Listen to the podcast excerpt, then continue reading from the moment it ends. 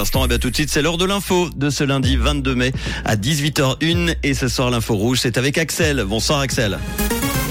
Bonsoir à tous. Lausanne renomme neuf lieux avec le nom de personnalités féminines. Sur le marché du travail, le nombre d'heures travaillées a retrouvé son niveau d'avant la pandémie. Le temps sera assez ensoleillé demain et les températures printanières. Lausanne va renommer neuf lieux pour rendre hommage à des personnalités féminines.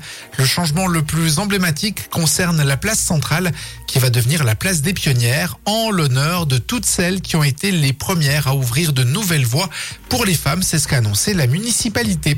En 2022, les Suisses ont effectué 7,9 milliards d'heures de travail, soit une augmentation de 1,3% par rapport à 2021.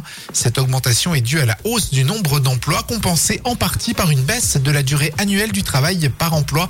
L'Office fédéral de la statistique explique que si cette durée annuelle a baissé en 2022, malgré la fin du chômage partiel, c'est parce qu'il y a eu des jours fériés qui tombaient sur des jours ouvrables.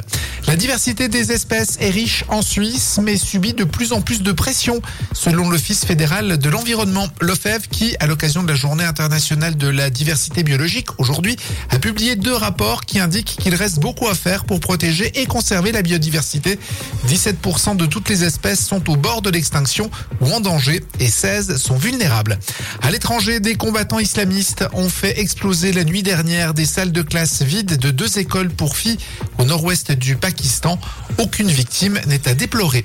Meta s'est vu infliger une amende record de 1,16 milliard de francs du régulateur irlandais pour avoir enfreint les règles européennes sur la protection des données avec son réseau Facebook. Le groupe qui compte faire appel est condamné pour avoir continué de transférer des données personnelles d'utilisateurs de l'espace économique européen vers les États-Unis en violation des règles européennes en la matière. Beyoncé et Jay-Z viennent d'acquérir la maison la plus chère de Californie à Malibu, au nord de Los Angeles, selon TMZ. Le couple a déboursé 200 millions de dollars pour cette immense demeure qui s'étend sur un terrain de 30 000 mètres carrés au nord de l'océan Pacifique. Ça en fait des chambres d'amis.